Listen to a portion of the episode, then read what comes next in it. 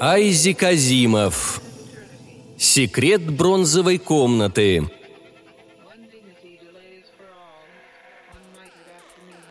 «Ну же, смелее!» Довольно вежливо для демона произнес Шапур. «Ты только понапрасну тратишь мое время. Да и свое, пожалуй, тоже, поскольку тебе осталось лишь полчаса». И его хвост дернулся. «Это не дематериализация?» – задумчиво спросил Исидор Уэлби.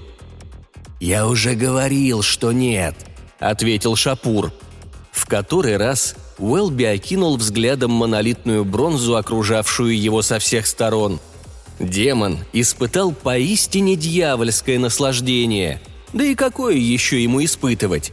Демонстрируя безупречно гладкую поверхность пола, потолка и четырех стен, состоявших из массивных бронзовых плит двухфутовой толщины, скрепленных между собой без единого признака сварных швов – Уэлби находился в абсолютно замкнутом пространстве. В его распоряжении оставалось только полчаса, и ни минуты больше, в то время как демон в нетерпеливом ожидании наблюдал за ним. Исидор Уэлби подписался ровно за 10 лет до настоящих событий. День в день, разумеется. «Мы платим тебе авансом», – убеждал его демон. «В течение десяти лет у тебя будет все, что пожелаешь. В разумных пределах, конечно. А затем ты становишься демоном, одним из нас. Ты получишь новое имя, означающее демоническую мощь. И кроме того, множество других привилегий. Тебе едва ли даже будут известны те муки ада, на какие обречены проклятые души. Ну а если ты не распишешься – то не исключено, что естественный ход твоей жизни все равно приведет тебя к адскому огню. Никогда не знаешь, что случится завтра. Взять хотя бы меня. Дела мои не так уж плохи. Я подписался, прожил свои десять лет и... Вот он я. Совсем неплохо. Тогда почему тебя волнует, поставлю я свою подпись или нет, если мне, похоже, все равно не избежать Мукада?» спросил Уэлби. «Не очень-то легко вербовать новых сотрудников штатада», признался демон, пожимая плечами. От этого движения слабый запах сернистого ангидрида в воздухе чуть усилился. «Каждому хочется попасть в число счастливчиков, выигравших место в раю. Шансов на выигрыш почти никаких, но люди все равно продолжают ставить на него. Мне кажется, что ты слишком благоразумен для такой игры. А между тем, осужденных душ у нас больше, нежели идей, что с ними делать. И все острее ощущается нехватка административных кадров. Уэлби, только что оставивший службу в армии и обнаруживший, что она ничего ему не дала, кроме хромоты и прощального письма от девушки, которую почему-то все еще любил, уколол палец и подписался. Сначала он, конечно, ознакомился с коротким текстом договора. Подписание этого документа кровью означало, что ему, Исидору Уэлби, отныне передавалась определенная часть демонической власти. В документе подробно не раскрывалось, как обращаться с данными ему сверхъестественными силами, о механизме действия которых также многое умалчивалось. Но все его желания, тем не менее, исполнялись бы таким образом, что их воплощение в реальность казалось бы вполне обычным делом и ни у кого не вызывало бы подозрений. Правда, ни одно желание, которое шло бы вразрез с высшими целями и замыслами относительно развития человеческой истории, осуществиться бы не смогло. При чтении этого пункта Уэлби поднял брови. Шапур кашлянул – Мера предосторожности, навязанная нам... Э, свыше. Ты здраво мыслишь. Эти ограничения не послужат тебе помехой. Тут, кажется, есть и каверзные условия, проговорил Уэлби. Да, что-то в этом роде. В конце концов, нам ведь надо проверить твое соответствие будущей должности. Как видишь, условие заключается в том, что по прошествии десяти лет тебя попросят выполнить для нас какое-либо задание. Твоя демоническая сила поможет тебе легко справиться с ним. Сейчас мы не можем раскрыть тебе суть задания, но у тебя в запасе будет целых 10 лет, чтобы изучить сущность демонической силы, заключенной в тебе. Смотри на все это как на вступительный тест. А если я не пройду его, что тогда?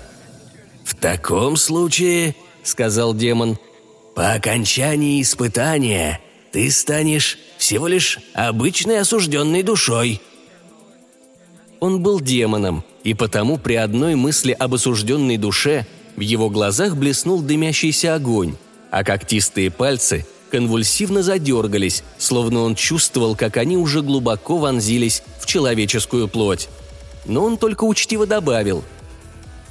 «Давай же, подписывай, испытание будет простым.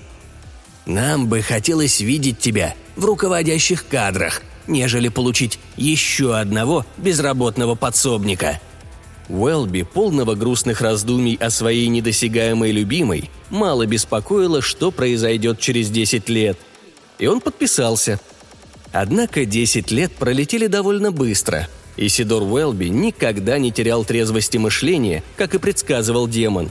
И дела его шли в гору. Уэлби поступил на работу, и поскольку всегда оказывался в нужном месте в нужное время и всегда говорил о нужном с нужным человеком – его быстро продвинули по службе наверх, где он занял весьма высокий пост.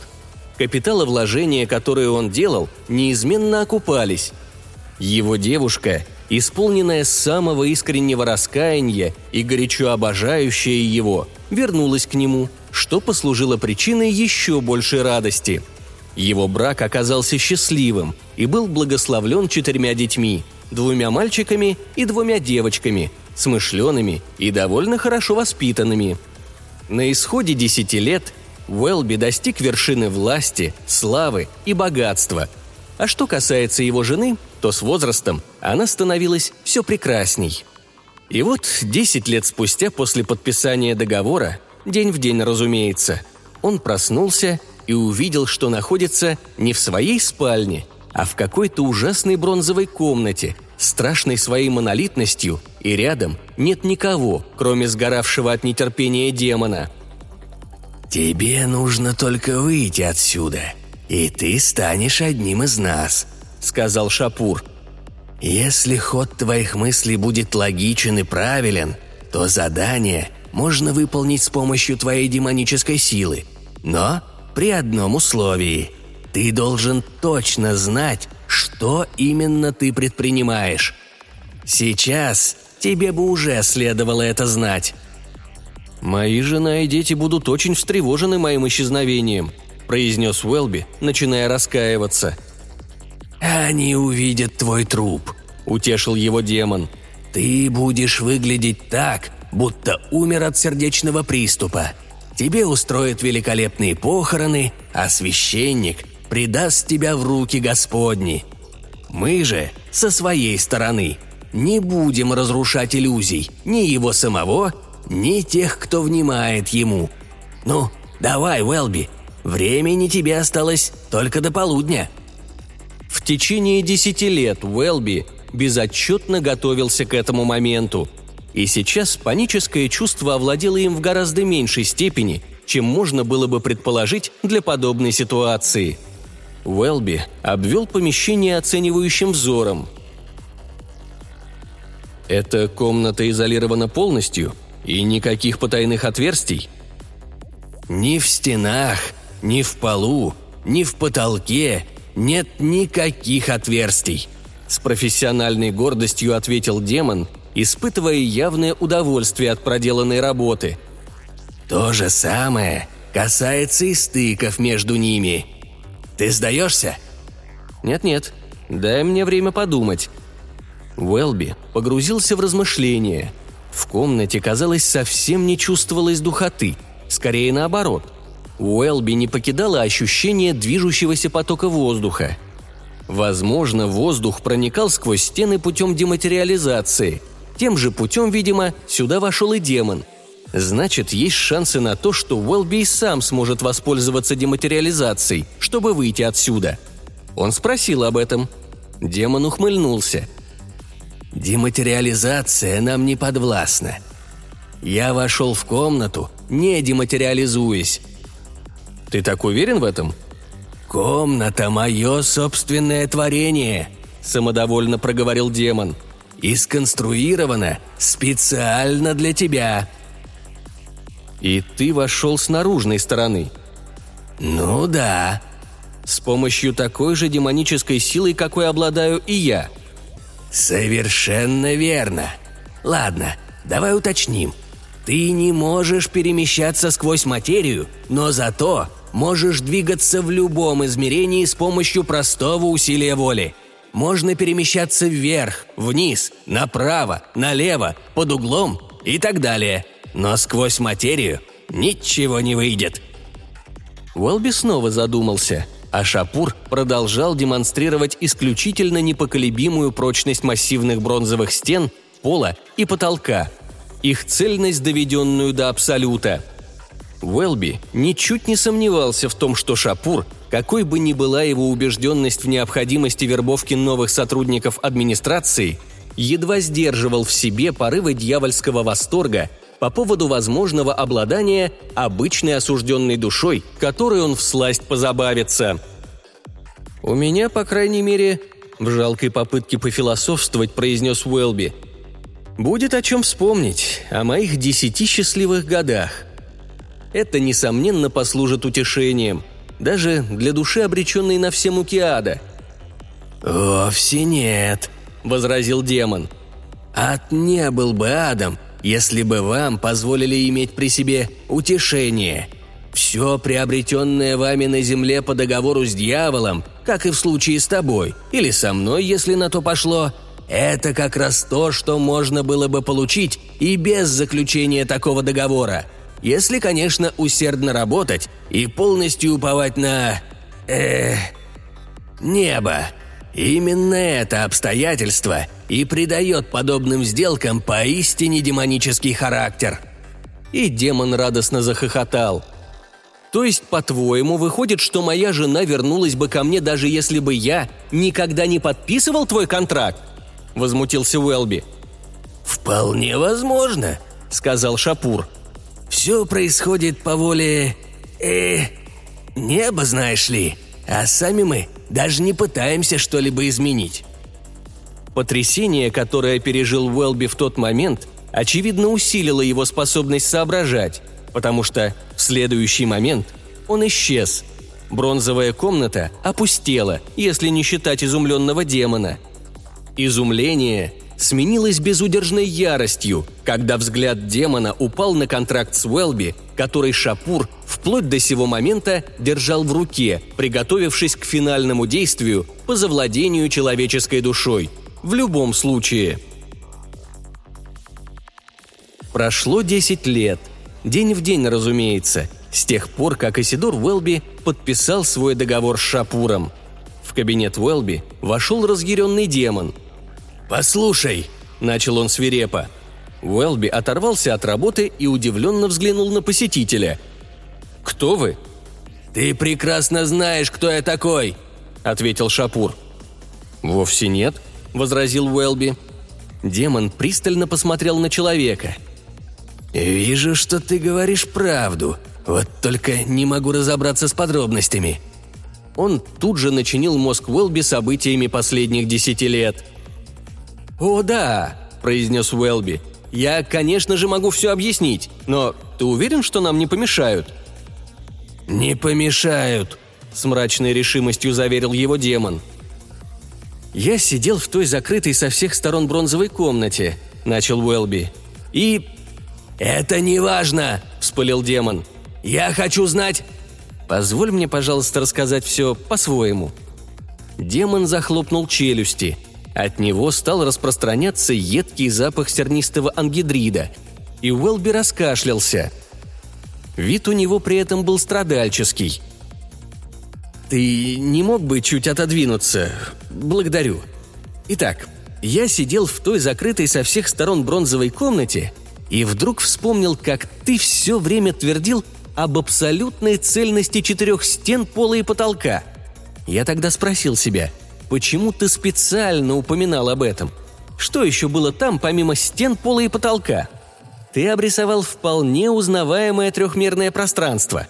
Да, именно так, трехмерное. Комната не была замкнута в четвертом измерении. Существование ее в прошлом было не беспредельно. Ты признался, что создал ее специально для меня – Значит, если отправиться в прошлое, то в результате можно очутиться в той временной точке, в которой комнаты еще не было, и таким образом оказаться за ее пределами. Более того, по твоим словам, я обладал способностью перемещаться в любом измерении, а время, несомненно, можно рассматривать как одно из измерений. Во всяком случае, как только я решил двигаться по направлению к прошлому, то тут же попал в мчащийся с огромной скоростью поток событий своей жизни, повернутый вспять. И внезапно обнаружил, что вокруг меня и в помине нет никакой бронзы. «Как я не догадался о подобном исходе!» – вскричал демон с мукой в голосе. «Другим путем ты и не смог бы ускользнуть. Что меня волнует, так это твой контракт. Раз уж ты не попадаешь в разряд обычных осужденных душ, что ж, прекрасно. Это входит в условия игры. Но ты должен стать по меньшей мере одним из нас, одним из сотрудников администрации. Тебе заплатили именно за это. И если я не доставлю тебя в преисподнюю, у меня будут крупные неприятности». Уэлби пожал плечами. «Я тебе сочувствую, конечно, но ничем помочь не могу. Ты, должно быть, смастерил ту бронзовую комнату сразу же после того, как я поставил свою подпись на документе, потому что момент моего освобождения из комнаты совпал с той временной точкой, в которой я заключал с тобой сделку. В тот момент прошлого я снова увидел тебя. И себя тоже. Ты подталкивал ко мне контракт, а с ним и иглу, которой я мог бы уколоть палец. Конечно, когда я переместился назад во времени, то уготованное мне будущее изгладилось из моей памяти – но, видимо, не совсем. Когда ты подтолкнул ко мне контракт, мне стало не по себе. Поэтому я не подписал его. Я наотрез отказался это делать. Шапур заскрежетал зубами. «Как же я не сообразил! Если бы вероятностные модели влияли на демонов, я бы с удовольствием переместился вместе с тобой в этот новый условный мир. Однако все, что я могу тебе сказать, это то, что ты потерял те десять счастливых лет, которые получил от нас в качестве платы. Это меня утешает. А еще утешает то, что мы тебя все равно заполучим после твоей смерти». «Да ну, брось», — сказал Уэлби. «Разве в аду позволено иметь утешение?» Хотя в течение десяти лет, которые я к настоящему моменту уже прожил, я ничего не знал о том, что мог бы приобрести – но сейчас, когда ты вложил в мою голову память о тех десяти годах, которые могли бы быть, я припоминаю, как ты говорил мне в той бронзовой комнате, что демонические соглашения не могут дать больше того, что можно приобрести усердным трудом и упованием на небо. Я трудился усердно, и я уповал. Уэлби посмотрел на фотографию своей прекрасной жены и четверых прекрасных детей – Затем окинул взглядом со вкусом подобранную роскошную обстановку своего кабинета. «И я, возможно, сумею даже избежать ада. Тут ты тоже ничего не поделаешь. Не в твоей это власти». И демон с ужасным воплем исчез навсегда –